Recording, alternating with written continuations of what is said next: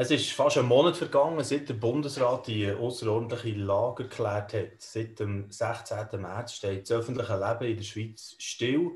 Jetzt wird der Schrei nach einer Rückkehr ins normale gesellschaftliche und wirtschaftliche Leben immer lauter, sicher auch, weil sich die Ausbreitung des Virus verlangsamt hat. Wir wollen darum heute in diesem LiveNet-Talk einmal darüber reden, wie die Zukunftsperspektiven nach Corona könnten aussehen. Herzlich willkommen bei diesem heutigen Talk. Wie kann es zum Beispiel nach dem krassen Einschnitt mit unserer Wirtschaft weitergehen? Gemäss dem Staatssekretariat für Wirtschaft SECO müssen wir ja mit einem Produktionsausfall von rund 25 Prozent rechnen. Eine Arbeitslosenquote von 7 Prozent könnte Realität werden, sagen die Experten. Wir werden mit direkt Betroffenen über den Schaden reden und wir werden auch mit Experten versuchen, das Ganze einzuordnen.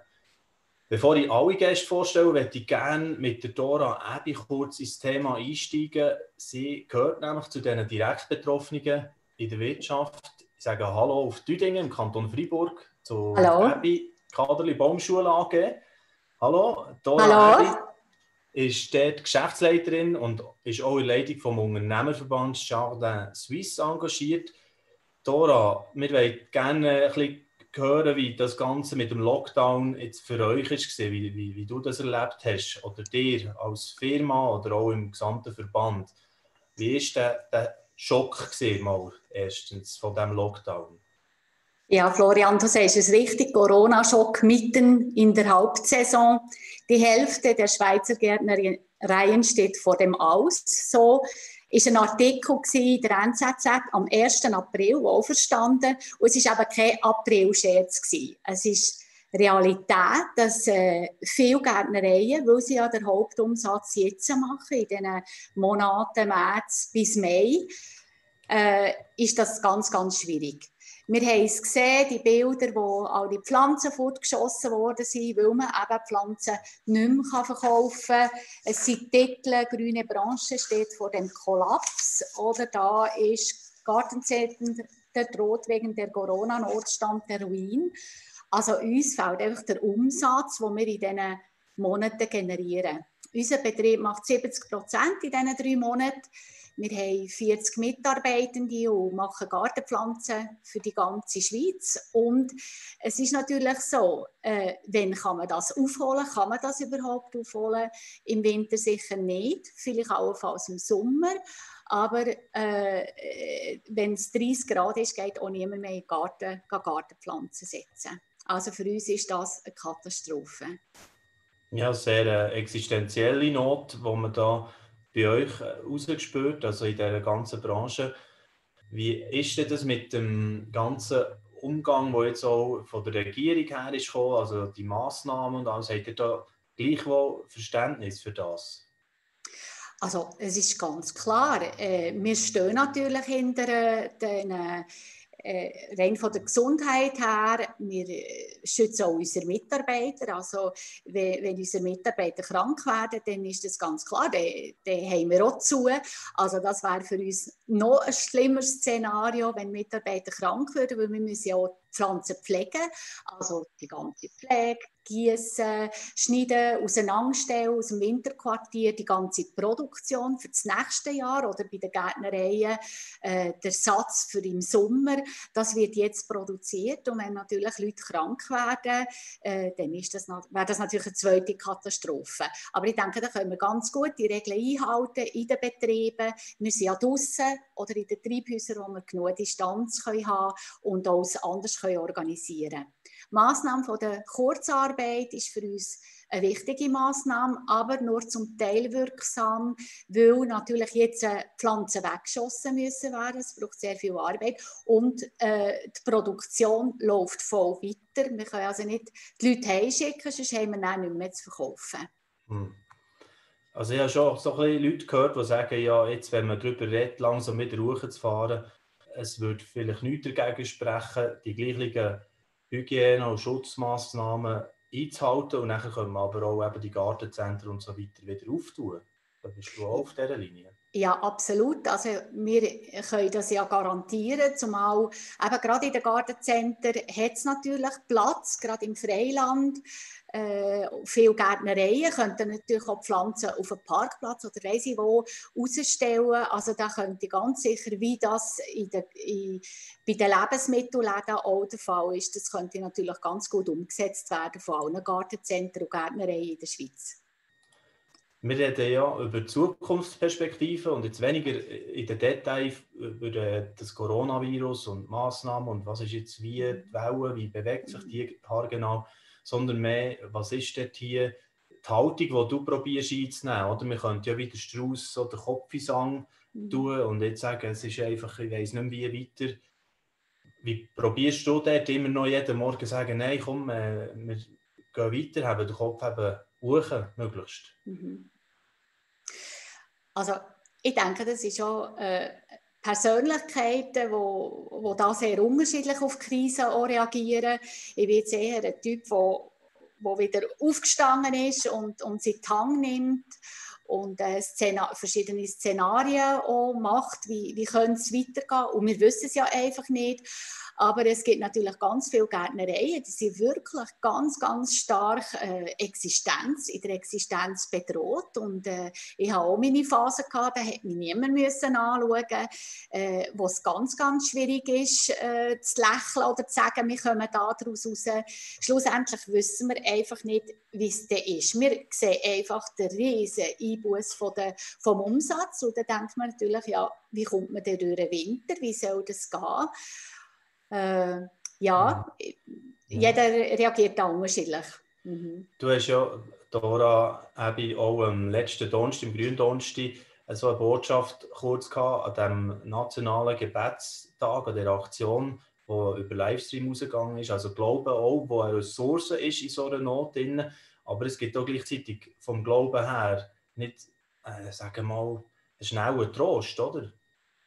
Jetzt für, wo man Leute kann spenden kann oder wo man kann sagen ja, äh, kommt das schon gut. Also es gibt nicht so einfache auch, äh, Hilfe dort raus, oder? Wo, wo immer können helfen so Patentrezepte, bald gesagt. Ja, also die Spiritualität von jedem Einzelnen, äh, den Frieden auch in der Situation mhm. können zu haben, äh, nicht von der Angst getrieben zu sein, sondern eine Zuversicht zu haben, dass es gut kommt für mich ist auch immer äh, die Geschichte von dem, dem Markus erzählt das in der Bibel, dass mal die Freunde von Jesus sie, sie draußen waren mit dem Boot und dann hat es einen riesen Sturm gegeben und sie sind wirklich bedroht in ihrer Existenz, also sie untergehen. Und der Markus beschreibt es so, dass Jesus dort im Schiffsbuch einfach geschlafen hat, währenddem dass die anderen um zu überleben gekämpft haben. Und sie, die Freunde sind nachher Jesus weg und gesagt, hey, Jesus, steh auf und siehst du nicht, dass wir untergehen, oder? Und ich denke, ich möchte gerne das Herz von Jesus haben, wenn es draußen stürmt und wirklich jetzt stürmt, es ist existenzbedrohend, das können wir nicht einfach, da fehlt einfach Geld an, Liquidität. Aber ich möchte gerne das Herz haben, einfach, wo in der Ruhe ist, auch wenn es draußen stürmt. Danke vielmals, Dora, Abby, für den ersten Eindruck, wie das bei euch ist, jetzt auf, auf dem Feld, sage ich mal, oder an der Front jetzt in der Wirtschaft, oder eure Kämpfe habt aktuell. Es ist natürlich so, dass du dich während dieser Stunde jederzeit wieder kannst einschalten und in die Diskussion einmischen Das ist die Idee. Aber ich gleich so starten und bevor ich die weiteren Gäste einlade, ähm, auch dazu zu stoßen. Und wir werden ein zweites Beispiel haben aus der Praxis. Das ist der Daniel Zindel. Er ist Geschäftsleiter der Stiftung Gott hilft in Zitzers mit Schulheim, Alterspflegezentrum, Beratungsstelle, sozialpädagogische Fachstelle, Hotel Paladina im Tessin, Kinderhilfsprojekt in Uganda. Also sehr breit, wo sie unterwegs sind. Darum auf einmal zuerst ein herzliches Hallo auf Zitzers im Kanton Graubünden. Daniel, willkommen im LiveNet-Talk. Und die weiteren Gäste dürfen gerne jetzt auch sich zuschalten. Wir haben auch Andreas Kraft, ein Mann mit viel Hoffnungskompetenz, heute dabei. Er ist Ökonom, Leiter vom Hoffnungsbarometer, Dozent an der Universität St. Gallen und Co-Präsident der Schweizerischen Vereinigung für Zukunftsforschung Swiss Future. Dozent an der Universität St. Gallen, unter anderem für Psychologie von der Hoffnung und vom Optimismus. Mit ihm werde ich sicher äh, das Ganze auch ein bisschen erörtern zu der Zukunftsperspektive. Und wir haben weiter noch den Generalsekretär der Schweizerischen Evangelischen Allianz und EVP-Politiker, Marc Jost. Jetzt äh, wenn wir mal schauen, sind die Leute alle bereits eingetrudelt? Ja, jetzt ja, habe ich da die Ansicht, die ich noch schnell ein bisschen ändern muss, dann kommt das super. Jawohl, wunderbar. Jetzt sehe ich euch hier. Also wir haben vorher Dora Ebi gehört schon mal. Ich würde gerne den Andreas Kraft ansprechen direkt. Jetzt, äh, wenn der jemand gehört, der so äh, im Sturm ist und so ähm, am Kämpfen ist und auch der ganze Verband, wo einfach x Gärtner haben, die nicht mehr wissen, wie können wir überleben. Was löst das für Gedankengefühl aus für dich? Erstens natürlich äh, volles Verständnis und auch ein Mitgefühl äh, für, für diese Menschen, die ihre Existenz bedroht sehen. Ähm, und das, was Abadora gesagt hat, liegt mir sehr stark am Herzen. Auf der einen Seite erleben wir eine Verunsicherung, das ist schon klar. Ähm, all die Routinen, all das, was Gewohnheit war, all das, was wir als Menschen geplant haben, ist auf einmal auf den Kopf gestellt worden. In einer neuen Situation wissen wir nicht, was zu tun ist. Und das erzeugt eben möglicherweise Angst, Existenzängste, wie sie sagte. Und gleichzeitig merken wir, dass in solchen Situationen auch große Chancen drinnen sind. Man sieht die in dem Moment natürlich nicht. Man fragt sich, ja, warum ich und wieso jetzt gerade? Und vielleicht hat jemand gerade eine große Investition getätigt.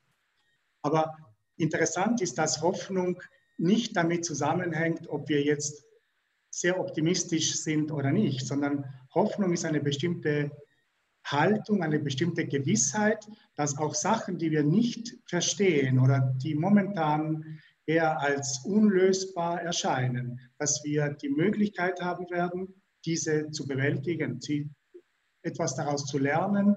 Und das Gute ist eben, wie können wir zusammenstehen, wie können wir gemeinsam uns unterstützen. Und ich bin sicher, dass sobald die, das Lockdown aufgehoben wird, eine Frau die erste sein wird, die Primelis kaufen wird und die Pflänzli kaufen wird. Und das wird nicht die einzige sein. Ich bin überzeugt, dass viele Menschen in die Gärtnereien rennen werden und bei diesem schönen Wetter eben Pflanzen und Blumen kaufen werden. Und äh, das also das ist jetzt natürlich nur das eine Beispiel, aber grundsätzlich, was können wir daraus lernen? Wie können wir etwas umstellen? Wie können wir wachsen in dieser Situation und gleichzeitig eben diese Verunsicherung ein Stück weit auch aushalten und, und glauben, dass es gut kommt. Also du siehst wie mehr Chancen als nur Gefahren in dieser Situation, in der Krise allgemein fragen wir mal den Marc Jost, wie seine so Gemütslage im Moment ist. Ich meine, auch in der Politik seid ihr sicher stark gefordert, jetzt, äh, wie, wie man mit dem Ganzen will umgehen will, in der Wirtschaft wieder ähm, ja, gleich mal auftun und, und ja, das ganze, das ganze Spannungsfeld. Wie geht es dir im Moment damit? Ja, als äh, Parlamentsmitglied äh, bin ich sicher weniger gefordert als Leute, die in der Regierungsverantwortung stehen, sei es auf Bundesebene oder auf Kantonsebene oder auch lokal. Ähm, von dem her äh, ist für mich mehr beruflich und privat äh, die direkte Betroffenheit. Und da spüre ich in der Schweiz eine enorme Vielfalt, eine Unterschiedlichkeit, wie, wie Menschen betroffen sind und, und entsprechend auch damit umgehen. Vom Beispiel, das wir jetzt von Dora Ebi gehört haben, ähm, direkt in der Hauptsaison, äh, betroffen, bisher zu, zu Leuten, die sagen, es ist, es ist eine richtige Qualitätszeit für mich, äh, die Phase, wo, wo, wo ich Sachen viel bewusster erlebe und, und kann angehen. Also eine enorme Spannweite.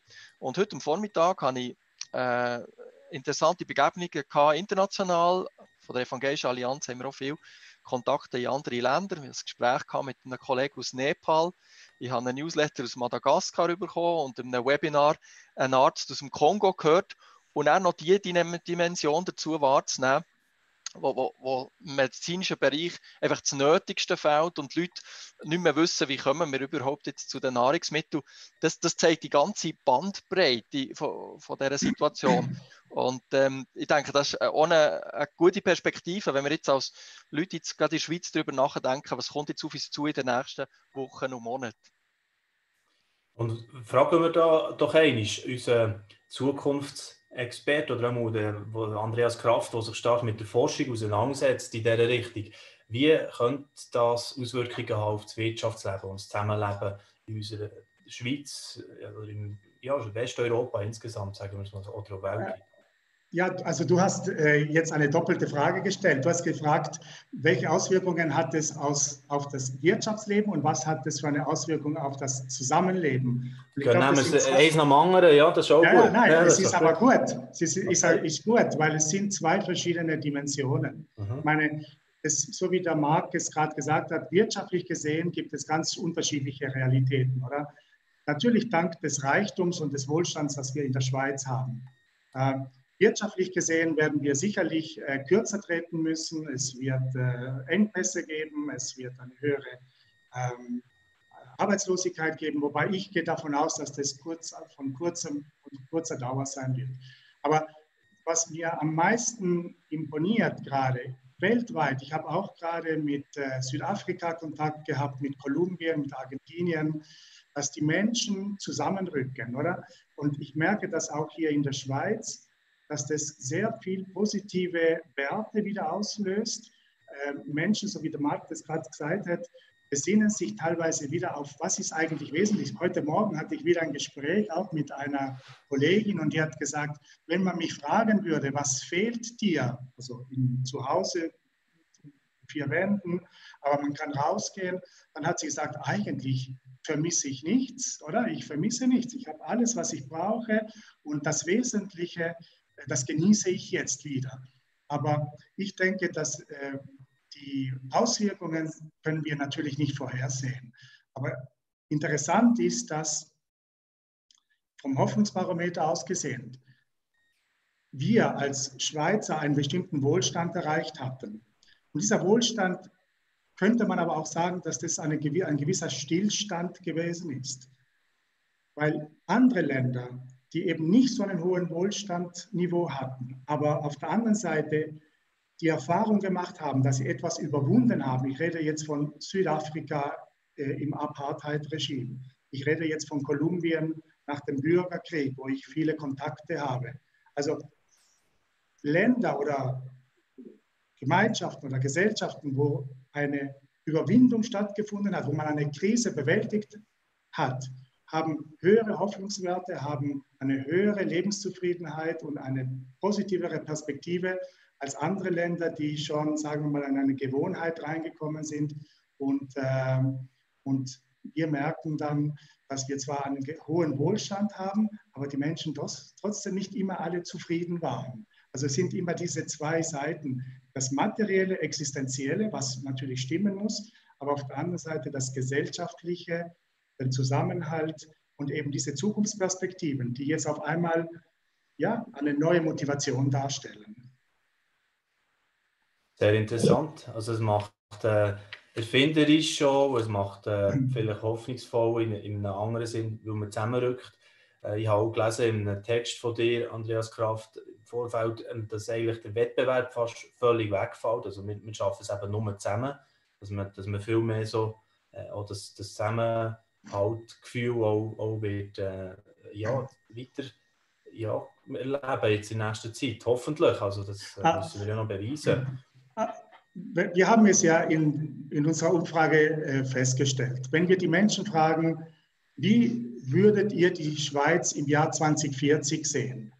Und dort haben die Menschen, also 70, 80 Prozent der Schweizer Bevölkerung hat gesagt, eigentlich wollen wir eine Gesellschaft, die viel grüner ist, die weniger rein nur auf Leistung und auf Individualismus ausgerichtet ist und weniger eben ja nur Ökonomie und nur Wirtschaft, sondern wir wollen eine ausbalancierte, eine etwas ähm, grünere, aber auch gemeinschaftlichere, im Zusammenhalt vereinigte Gesellschaft haben. Und das ist das, was wir jetzt hier erleben. Und jetzt geht es darum, der Pendel ist jetzt natürlich in Richtung Gesundheit, in Richtung eben Zusammenleben ausgependelt.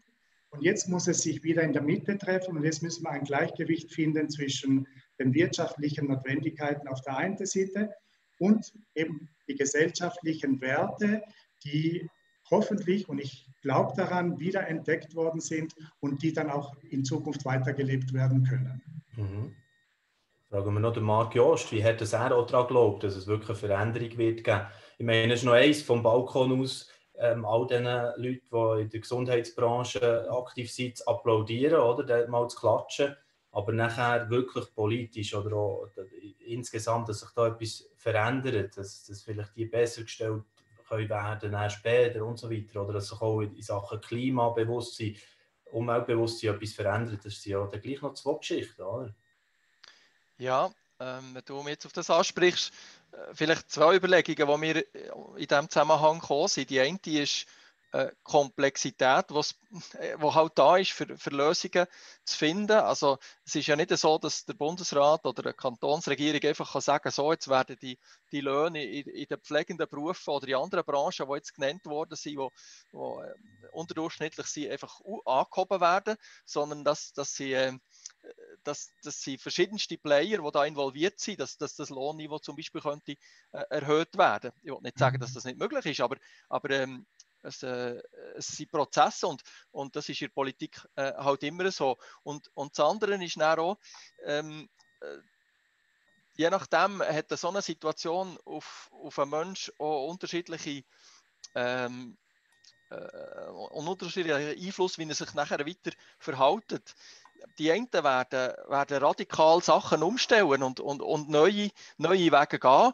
Und, und bei den anderen, die werden wahrscheinlich eher in Gewohnheiten zurückfallen von vorher. Und da wird die Vielfalt auch gross sein. Ich bin selber gespannt, was das alles bedeutet, ähm, richtig ähm, Ökologie oder richtig Reserven bilden oder, oder auch äh, das Thema von der von den Produktionswegen, woher kommen Produkte, äh, sollten wir wieder genau. mehr lokal haben. Ob da wirklich Veränderungen werden kommen, das, das hängt natürlich jetzt davon ab, was, was unsere Verantwortungsträger da äh, aushandeln. Aber diskutiert wird auf allen Ebenen, da bin ich ganz sicher.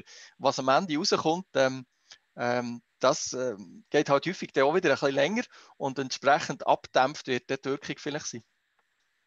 Okay, sehr interessant.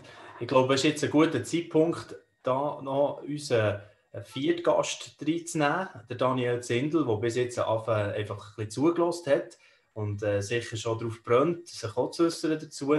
Daniel Zindel, ähm, wir haben vorher das Beispiel gehört von Dora Abbey, so ein bisschen aus, von der grünen Branche hat sie geredet, wie sie am Kämpfen sind. Du bist selber in mehreren Bereichen engagiert, durch äh, das Unternehmen Stiftung Gott hilft, ein bisschen gemischt fahren lassen. Ich habe eingangs schon gesagt, was ihr alles macht. Wie habt ihr reagiert auf die Corona-Krise mal vorab? Ja, mir ist es vorgekommen wie Dominostein, dass eine ganze Reihe kippt. Also in Tessin im Hotel hat es angefangen, keine Gäste mehr von außen, nur noch 50 Gäste, Hotel zu, öffentliche Schule zu, Schulheim zu, Pflegeheim zu. Es ist, ist mir so vorgekommen wie wumm, die ganze Reihe Beratungsstelle. Äh, und dann gibt es überall Notfall. Dispositiv, das Pflegeheim kannst du ja nicht schliessen, es kommen einfach keine Besucher. Dann gibt es viel, eigentlich wenig Entscheidungen, das machen alles Behörden wir können ausführen und äh, drin dann sofort anfangen zu fragen, ja, wo ist die Chance?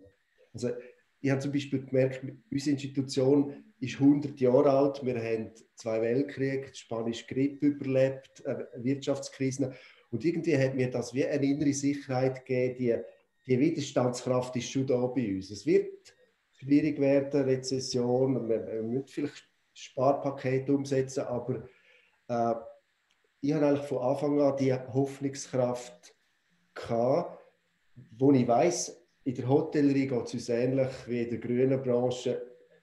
Äh, Ostern zu, also umsatzstärkste Saison, das können wir nicht aufholen und da muss man wie ein Stückchen sagen, wie können wir jetzt im Rest des Jahres, wie können wir jetzt Marketing machen, welche Gäste können wir allenfalls anziehen, tun wir die Saison im November verlängern.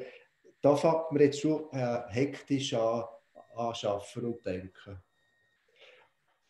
Was, was ich schön finde, dass wir zum Beispiel durch Digitalisierung sind wir, ich bin der alte Chef, der sich immer verweigert hat, digital, und ich bin reingeschmissen worden und habe in kürzester Zeit mit meinen Teams müssen umstellen und wir haben gemerkt, in gewissen Sachen schaffen wir effizienter zusammen in Teams und an gemeinsamen Dokumenten.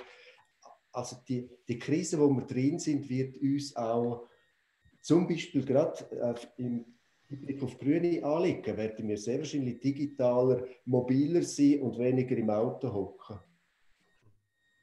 Sehr spannend. Und was seht ihr vielleicht für Chancen? Wir reden ja auch über Sozial, äh, nicht, über, über Sozialunternehmen auch, aber einfach insgesamt über also Zukunftsperspektiven. Chancen sehen wir, dass wir schaffen ja den sozialen Brennpunkt und die sind durch die Krise nicht gemindert worden. Wir haben zum Beispiel Familien-Eheberatung gestellt, auch kommen Telefon, weil, weil jetzt unter dem Stresstest sind die Systeme, die gesund sind, die äh, halten Stand, die blüht vielleicht sogar auf. Man sieht ganz viele glückliche Familien am Biken. Äh, und die Systeme, die, die zerbrechlich sind, äh, sind unter dem Druck noch mehr unter Druck. Und äh, da sind wir äh, in dem Helfersystem drin. Also die Arbeit wird uns eher äh, wachsen. Finanzierungen werden vielleicht schwieriger werden. Ich muss äh, ehrenamtliches Engagement äh, her. Die Frage ist, wie sich der Spendenmarkt entwickelt. Werden die Leute mehr spenden oder werden sie sagen, nein, ich bin arbeitslos, ich kann weniger? Das ist eine Frage. Und vor allem auch Pädagogik und Digitalisierung. Ein Beispiel, wir haben ein Kind, das ganz, ganz schwierig war im Klassenverband. Und wir haben schon auch mit PC versucht und jetzt ist das nur auf Distance Learning und plötzlich funktioniert das wunderbar, weil es nicht immer muss im, im, im Team umzicken. Also da haben wir neue Erkenntnisse oder unsere höhere Fachschule ist in Graubünden im rätischen Kongo daheim und plötzlich merken wir, wir können eigentlich viel besser noch über, über E-Learning unsere Bildungsprodukte in der ganzen Schweiz oder im deutschsprachigen Raum äh, verkaufen. Also da, da ist jetzt sehr viel Bewegung drin. Das ist das, was wir äh, vorher schon haben angesprochen haben, wegen dem erfinderisch werden. Neue Wege tun sich auf. Homeschooling, Homeoffice, all das wird es sich wirklich können durchsetzen Da würde ich gerne eine schon die Frage wieder ein bisschen in die Runde werfen. Was denkt jetzt der Andreas Kraft zum Beispiel? Wird es wirklich zu einem ganz neuen Weg führen, wo, wie wir äh, gewisse mhm. Sachen managen?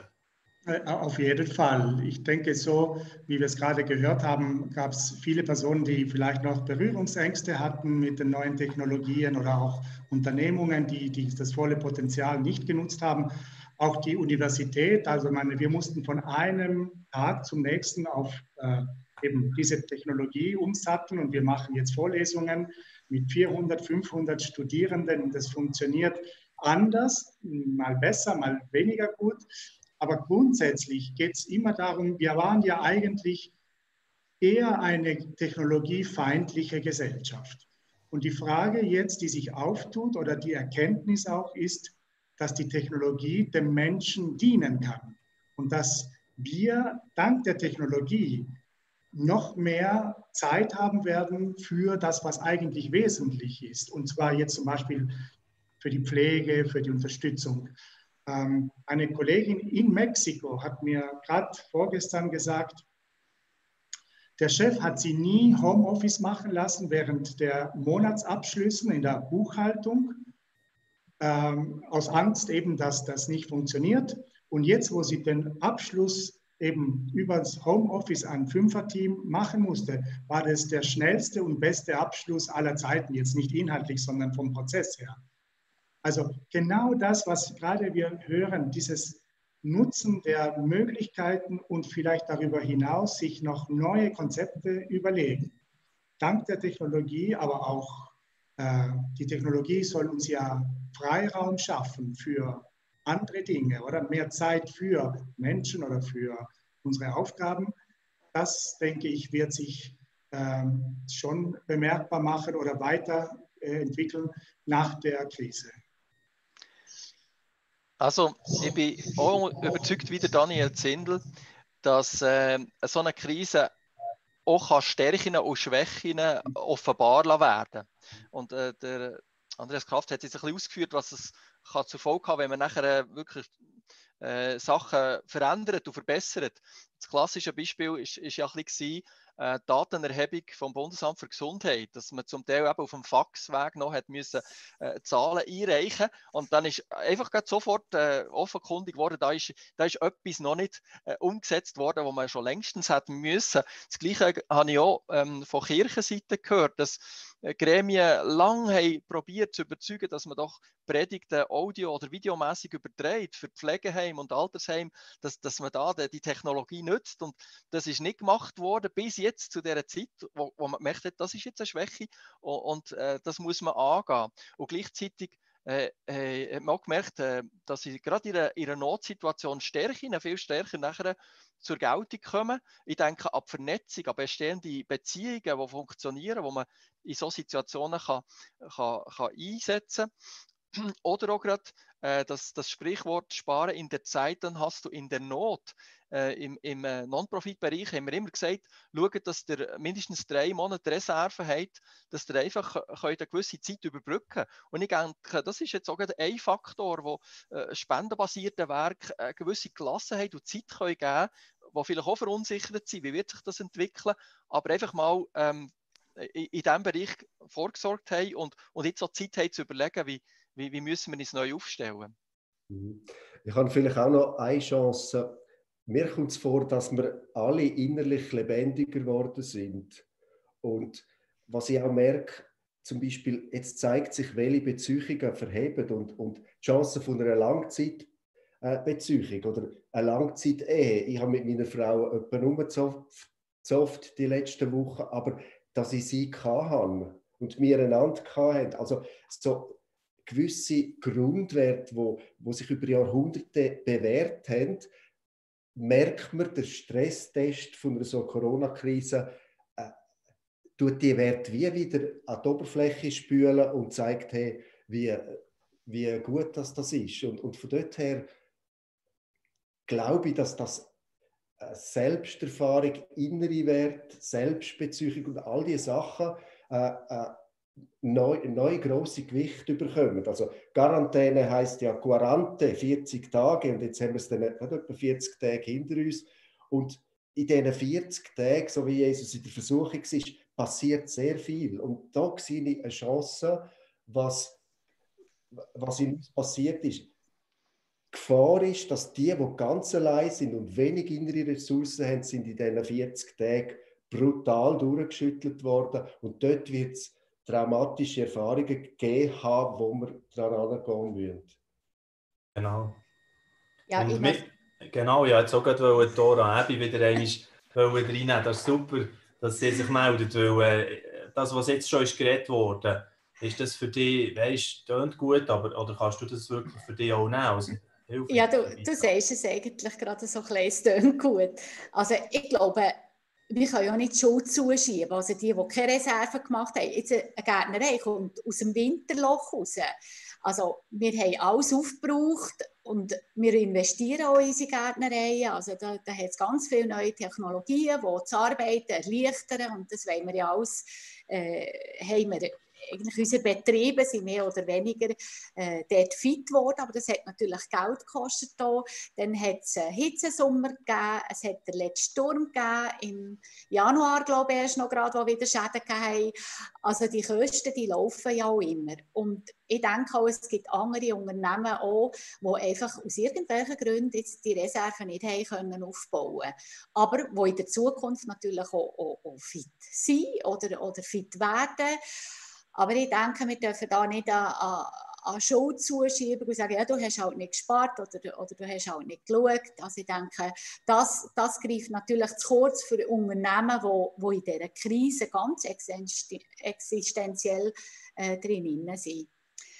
So äh, hätte ich ja nicht verstanden werden. Also ich habe das wirklich als, als eine allgemeine Aussage genannt, dass das auch kann, äh, etwas aufzeigen kann. Aber das sind natürlich nie alle gleich betroffen. Und eben, wie du es gesagt hast, in der Hauptsaison in dieser Branche. Ähm, und, und das sind nicht, nie alle gleich exponiert. Und das wäre nicht eine Aussage, wo man einfach kann sagen kann, sie alle selber die Schuld, die jetzt Problem haben. Das, das, so, mhm. das habe ich äh, überhaupt nicht mhm. so ausdrücken. Mhm. Ja, ich glaube, ich habe das auch schon so verstanden, aber es geht auch um uns selber. Ich meine, wenn ich anfange urteilen, wer jetzt äh, die Schuld ist an dem Ganzen, also dann geht es mir auch äh, ganz schnell schlecht. Also nicht urteilen, sondern auch schauen, was kann ich machen, was kann ich mit, mit meinem Betrieb machen, wie das der Andreas so gesagt hat. Also wo sind meine Möglichkeiten, wo, wo, wo muss ich meine Prozesse nochmal überdenken, wo muss ich Prozesse vereinfachen, äh, bin ich noch beim richtigen Kundensegment und, und, und. Also ich denke, da, das bewirkt, die Krise bewirkt natürlich in unserer Branche auch ganz, ganz viele äh, Fragen und, und äh, Sachen, die wir uns müssen überdenken müssen, wo, wo wir sicher nachher besser nach diesem Prozess äh, drinnen stehen. Die Frage ist einfach, ob es die Betriebe überleben, ob sie genug lang Schnuff haben für Mitarbeiterlöhne. Das ist, glaube ich, unsere ganz grosse Sorge, Mitarbeiterlöhne können zu zahlen, solange wir pflanzen jetzt an für nächsten Frühling. Oder die Pflanzen, die wir jetzt an, ansetzen, sind fertig in, sieben Jahren, verkaufen wir in sieben Jahren. Also das ist sehr, sehr äh, längerfristig, gerade bei den Baumschulen, wo, wo wir, also Gartenpflanzen, die wir produzieren, das sind sehr, sehr langfristige Prozesse. Ja, das ist äh, interessant, mal ein bisschen zu hören, eben, wie, wie man da auch schon so ein bisschen äh, ja, mit einem mulmigen Gefühl dann plötzlich die, die Sachen setzt und denkt, oh, wenn wir dann um, kommt es dann gut bis dann und ja, wie, wie haben wir durch? Andreas Kraft, wie, äh, was könnt ihr da für, für, Tipps geben aus der Forschung oder aus, aus dem Bereich von der Hoffnung, das, das Wort, das ja im Moment jeder fast ein bisschen für sich pachten will, muss man auch ehrlich mhm. sagen, oder? plötzlich sind alle so ein bisschen in einem Hoffnungshype. Ah ja. Ist, ich meine, es, Hoffnung ist, äh, so wie Dora hat es auch gesagt und die Vorredner auch, ähm, es ist ein natürliches Phänomen, ein, fast ein Instinkt des Menschen, was eigentlich wieder aufstehen möchte und weitermachen möchte. Und das ist ja eigentlich das Spannende, dass die Hoffnung eben am stärksten dann ist, wenn es uns schlecht geht. Ich habe festgestellt, dass äh, gerade auch in der Schweiz die Menschen, wie ich vorher sagte, es relativ äh, gut ging, aber so die großen Visionen oder die großen Sprünge hatte man den Eindruck, ja, das äh, keine Herausforderungen mehr da und darum sind viele vielleicht Betriebe, vielleicht auch Menschen individuell so wie ein bisschen eingerostet, sage ich mal.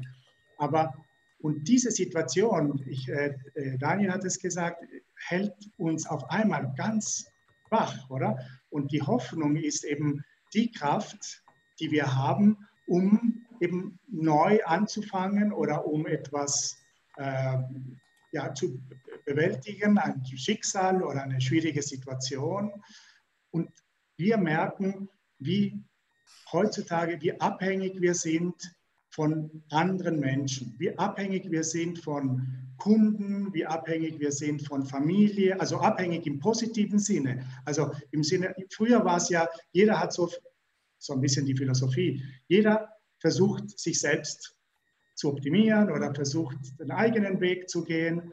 Und jetzt merken wir, wie Rücksicht und Respekt und Zusammenhalt und ähm, aufeinander angewiesen sein, sei es Kunde, Lieferant, sei es in einem Ehepaar, sei es Berater und Coachee, also Jugendliche, wie wichtig eben diese, dieser Zusammenhalt dort ist. Und ich glaube, es wird das Spenden, ähm, die Spenden werden größer werden, bin ich überzeugt, wenn es wieder aufwärts geht. Bin überzeugt, dass die Konsumenten gerade in regionalen Produkten äh, auch ausgeben werden, um den Betrieben mitzuhelfen. Ich bin persönlich in einem Programm der solidarischen Landwirtschaft, wo verschiedene Landwirte, Landwirte, das war aber noch vor der Krise, sich zusammengetan haben Und wir bekommen ein wunderbares Gemüse, wunderbares Obst, immer halt saisonal, nach Hause geliefert, jeden Dienstag. Da haben wir jetzt auch einen Kurierdienst drinnen. Also man wird auch neue Wege finden und neue Wege ausprobieren. Und ich denke, das macht uns lebendig und das macht uns ja wachsen, über uns hinaus zu wachsen. Ja, wir beziehen auch ein Produkt viel so über einen Hofladen und dort hier mit diesen Leuten redest, die sagen, wir werden überrennt im Moment. Das geht ab wie verrückt. Und ja, das äh, glaube ich schon auch, dass die Besinnung so ein bisschen auf das Regionale stärker wird. Ähm, und das ist sicher auch eine Hoffnung.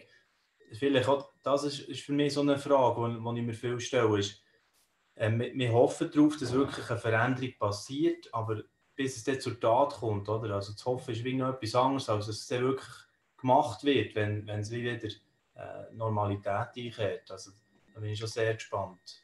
Also äh, interessant ist, dass schon vor der Krise ein riesengroßes Bedürfnis auf irgendwelche Veränderungen gegeben hat oder immer noch mhm, gibt. Okay. In, in der Richtung Ökologie, in Richtung äh, ja, Gesellschaft, im Bereich auch der Politik und der Wirtschaft. Man hat aber eben das Problem, dass man die Alternativen noch nicht gesehen hat. Man sieht oder man hat, viele Menschen haben ein Bedürfnis, dass sich etwas verändert, aber keiner weiß, in welche Richtung es gehen soll.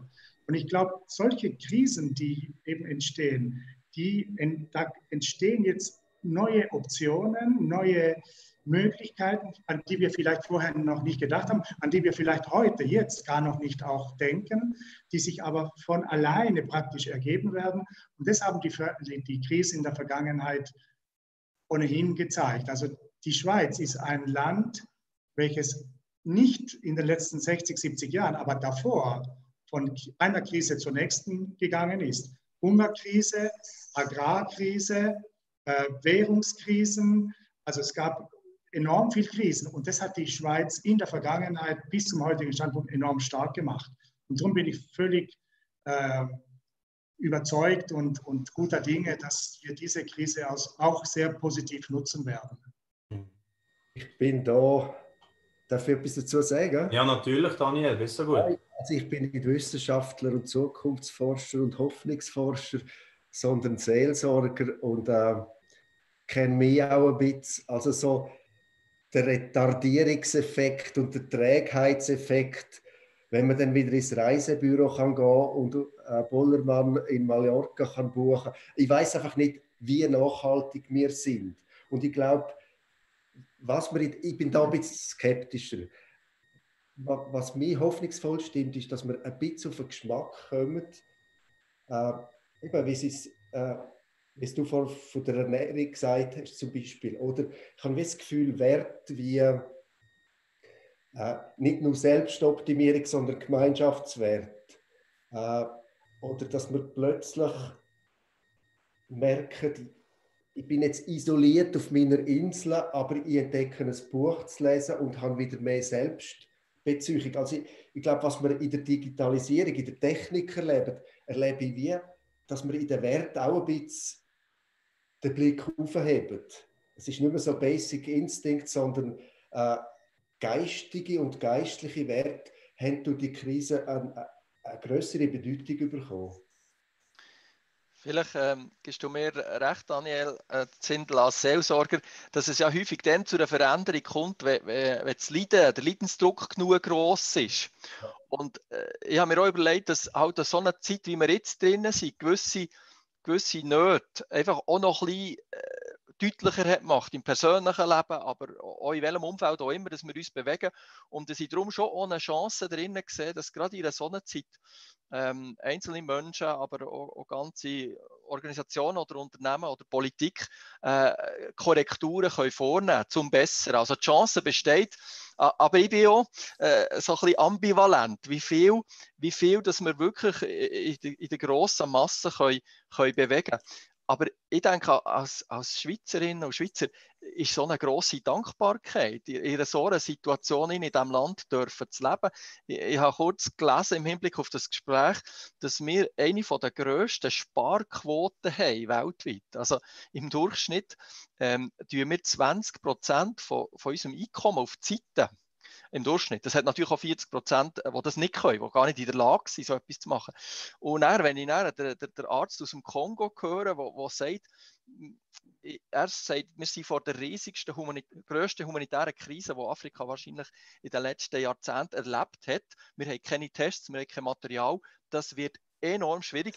Dann tut so etwas ja auch triggern im Sinn von dankbar, dass wir es gut haben und schauen, dass Ungerechtigkeit und Armut noch mehr kann angegangen werden hier und, und global. Ich denke, das ist schon, schon eine riesige Chance. Ja. Und eben, wenn der SMI fliegt und äh, das BIP fliegt, dann schaust du nicht auf das, wo der Bach abgeht, sondern du bist irgendwo gezwungen, deinen Hoffnungsblick nochmal ein bisschen auf etwas anderes als jetzt zum Beispiel materielle Entwicklung zu werfen. Also ich glaube, da, da, da lernen wir neu, was wirklich Hoffen ist, über den Horizont rauszuschauen. Wir können es noch eine Stufe weiterführen. Wir haben im Sonntag einen Artikel auf jesus.ch dazu veröffentlicht, wo jemand hat gesagt ja, ähm, die, ganze, die Ablenkung ist auch weg, oder? Der Sport ist weg, ähm, Musik ist weg. Also nicht, nicht äh, insgesamt, man kann immer noch natürlich daheim los, oder, aber man kann nicht mehr an ein Konzert gehen, es ist so viel weg. In die Kinos kann ich auch nicht mehr gehen. Also viel von diesen Ablenkungs- Faktoren sind eben weg und Sicherheiten sind auch wie weggebrochen. Und das denke ich schon, das ist ein sehr spannender Gedanke, Daniel, den du da reinbringst. Ich bin gespannt, wie wirklich ähm, nachhaltig das auch wird sein. Jetzt, jetzt gehen viele Leute auch gehen, äh, irgendwelche Livestreams hören. Man hört auch von Kirchen, wo plötzlich ganz viele Leute äh, die Osterbotschaft hören oder auch sonst normalen Gottesdienst. Wird das auch nachhaltig sein oder gehen die Leute einfach jetzt gerade mal ein bisschen rumsurfen und gehen, schauen, was machen die eigentlich so? Verändert sich dort hier auch etwas? Das ist für mich auch ein spannender Punkt. Ähm, was denkt ihr, auf was können und müssen sich vielleicht Killen auch einstellen nachher? Das ist so ein bisschen der Blick auch in die Killenlandschaft würde mich noch interessieren. Marc Jost vielleicht als Generalsekretär von SCA. Also auch für das Evangelium selber, die gute Botschaft, jetzt die Osterbotschaft, äh, ist, ist eine so eine Krise gleichzeitig ohne Gelegenheit. Und wie nachhaltig das äh, nachher eine Umkehr oder Veränderung beim einzelnen Mensch ist, das, das ist so vielfältig wie vorher, denke ich. Ähm, aber äh, ich denke, wir haben jetzt gerade auch von der Evangelischen Allianz her Möglichkeiten gehabt, zu Ostern her Sachen zu machen, die wir die letzten zehn Jahre nicht haben können machen, weil die Leute einfach haben gemerkt, äh, jetzt, jetzt werde ich wirklich umso mehr die hoffnungsvolle, die gute Nachricht von, von, von Liebe und von Auferstehungskraft von diesem Leben weitergeben. Ähm, das, das ist, hat sehr viel Dynamik ähm, angenommen und denke, sehr viel Gutes ausgelöst. Und ähm, das äh, ist nachher eben Frucht, die bleibt, das, das haben nicht wir in der Hand. Ich denke, das ist schon gut so, auch, jetzt. Genau, weil gleich auch noch der Andreas Kraft reinnehmen in diese Frage. Also, du bist ja selber auch Christen und eine wichtige Ressource, das äh, ist klar im Thema Hoffnung, ist natürlich auch der Glaube. Was sagst du da als Experte dazu? Häufig ist ja so ein bisschen von dem Dreiklang Glaube, Hoffnung und Liebe Rede. Und die Hoffnung hat man das Gefühl, im Moment die dominiert als Thema. Ja, das ist ja das Spannende, dass eben bis äh, vor dieser Situation der Schwerpunkt vor allem immer auf das Thema Glaube gelegt worden ist. Äh, natürlich das Thema Liebe ist immer ein Thema im Vordergrund, ähm, aber das Thema Hoffnung eigentlich etwas stiefmütterlich behandelt worden ist in der Vergangenheit. Ähm, und das hat damit zu tun, dass man auf der einen Seite nicht mehr, wenn man in die Zukunft geschaut hat, nicht mehr eben aufs Jenseits schauen wollte, oder das war zu weit weg, aber den Menschen auch irgendwie ja, so kurzfristig oder mittelfristig keine Perspektive hat scheinbar geben können. Und jetzt merkt man, wie wichtig es ist, eben, dass man sich positiv nicht nur mit dem Hier und Jetzt auseinandersetzt, sondern auch nochmals den Menschen Perspektive gibt, also für ihr konkretes aktuelles Leben, Äh, und wie können christliche Werte und auch eine christliche Gemeinschaft dazu helfen, auch für einen eine bessere Zukunft zu gestalten. Nicht zuletzt haben jetzt ja äh, Autoren wie Miroslav Wolf äh, in den USA das Thema erfülltes Leben, Flourishing und Wohlbefinden zu einem theologischen Thema gemacht. Mhm. Okay. Und denkst du auch, Andreas, dass es ähm, jetzt bei den Kirchen eine Art äh, Turbo-Booster auch ein bisschen sein für gewisse Entwicklungen, die eben bisher nicht so beachtet wurden? Also auch gerade der ganze Digitalbereich und so. Ja, unbedingt. Also das werden wir sehen, wie nachhaltig das dann sein wird. Ähm, interessant, ich, ich, unterrichte ja am IGW äh, empirische Theologie. Und äh, dort hat sich gezeigt, dass eben die Medien, die elektronischen Medien sehr wenig genutzt werden, um jetzt Predigten zu hören. Oder vielleicht war das Angebot einfach noch nicht da. Aber ich glaube, äh, die Medien sind eine Komponente, da sind die Jugendlichen natürlich äh, Vorreiter. Aber auf der anderen Seite ist eben dieser noch stärkere Zusammenschluss und dieses noch stärkere gemeinsam etwas. Und ich glaube, das größte Problem, wo die Kirchen ja hatten oder vielleicht immer noch haben, ist ja, Menschen, die sich engagieren oder Menschen, die etwas in die Hand nehmen wollen, Verantwortung übernehmen wollen, auch sich engagieren wollen. Und vielleicht, das kann ich nicht sagen, weil ich bin nicht in diesem Bereich tätig, ähm, hilft das, um diese freiwilligen, ehrenamtliche Arbeit, besonders auch in den Kirchen, für bestimmte Gruppen, das können äh, Ausländer sein, das kann Jugendarbeit sein, das kann äh, Kinderarbeit sein, das kann ja, Familienarbeit sein, dass da das Engagement größer wird, weil man gemerkt hat, wie wichtig das ist. Und ja, wir bauen in guten Zeiten die Ressourcen auf, die wir dann in schlechten Zeiten brauchen werden. Also das ist ja auch ein Faktor, ehrenamtliches Schaffen zum Beispiel, das habe ich äh, gesehen in den Studien, die ihr gemacht habt, die zum Wohlbefinden, zum Glücklichsein eigentlich beitragen. Also das, ja. das, dort das Umdenken in die Richtung könnte stattfinden. Ja. Ich denke, das ist eines der ganz wesentlichen Themen in unserer Gesellschaft. Es gibt noch viel zu wenige Menschen, ich schätze mal 20 Prozent der Bevölkerung, die sich ernsthaft ehrenamtlich engagieren. Ähm, ich sage immer, lieber zwei Stunden am Tag weniger Fernsehen und dafür lieb, also LiveNet äh, können Sie schon noch schauen, aber äh, nein, aber sich dann für etwas engagieren. Das kann in der Kirchenarbeit sein, das kann im, äh, im Quartier sein, das kann im Turnverein sein. Aber das wird, ich kann es jetzt noch nicht 100% äh, sagen, aber das wäre etwas, was wir in Zukunft gewinnen könnten. Mehr Engagement, mehr ehrenamtliche Arbeit. Und zwar nicht, e-, ehrenamtlich heißt eben, man erwartet nichts zurück, oder man erwartet nur ein Dankeschön und das ist schon sehr, sehr viel zurück und nicht in ökonomischen Kategorien denken. Sehr spannend. Ja, ah, Daniel. Ich könnte mir auch vorstellen, dass man mit der Entdeckung von Digitalisierung oder Weiterentdeckung mhm. parallel auch merkt, jetzt nach der Isolationszeit, Qualität von Beziehung, von Gemeinschaft.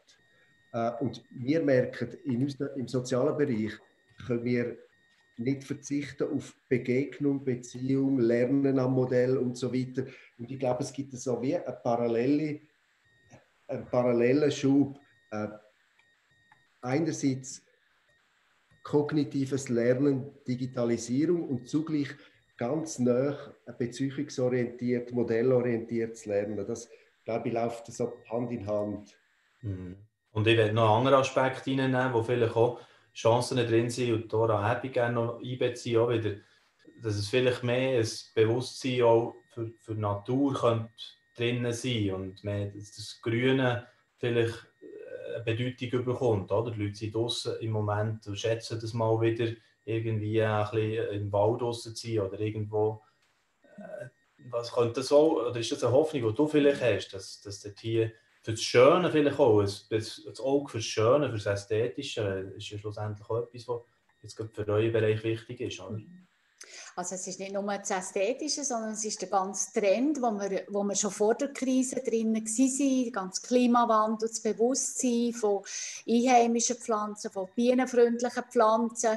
Also das bieten wir ja auch an, dass, dass wir zum Beispiel jetzt unseren Betrieb auszeichnen. Jede Pflanze ist auszeichnet, ist es bienenfreundlich, ist es, ist es einheimisch. Also Konsumenten sind da relativ stark schon sensibilisiert und die Nachfrage ist da. Und ich denke, dieser Trend geht sicher weiter, dass, äh, dass die, Leute wollen, die Leute wollen auch selber äh, Nahrungsmittel produzieren, probieren sich in ihrem Garten, auf ihrem Balkon irgendein Urban Gardening zu machen. Also Beeren verkaufen wir extrem gut im Moment.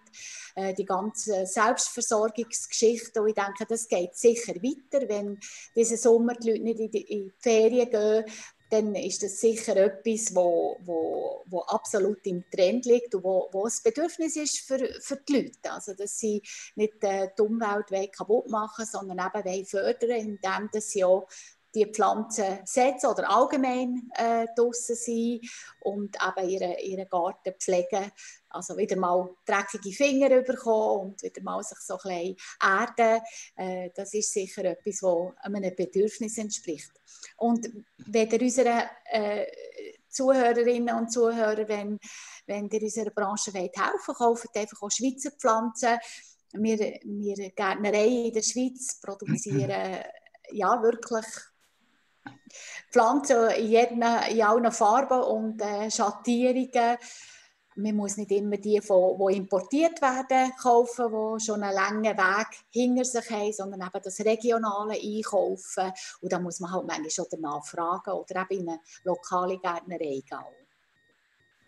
Wenn wir von der Zukunftsperspektive haben, merci vielmals Dora, Abby, jetzt für für den äh, nochmal einen kleinen Schwenker in, in eure Branche. Ich glaube, das ist ein wichtiger Teil, weil das Bewusstsein für Umwelt und Klima hat ja schon zugenommen vor Corona. Das denke ich, könnte jetzt wie noch einmal beschleunigt worden sein. Oder das höre ich so ein bisschen raus, jetzt auch aus unserer Runde. Mir nimmt auch Wunder, was sich politisch noch tun könnte. Ich werde nochmal Marc Jost für das zu Wort geben. Wir kommen auch schon langsam ein bisschen zu einem Schluss glaube, haben da jetzt ein paar Chancen können aufzeigen Das mit Sorge zur Schöpfung ist ja auch ein sehr christliches Anliegen, als Eis zum Beispiel, aber auch das mit dem, mit dem Zusammenhalt. Also könnte es so sein, dass es stärkere Chancen gibt für christliche Positionen und Werte in der Politik in der nächsten Zeit. Hast du dir darüber auch schon Gedanken gemacht? Die Chance ist auf jeden Fall da. Äh, und, und das ist auch eine Gelegenheit ähm, das so zu, äh, zu nutzen.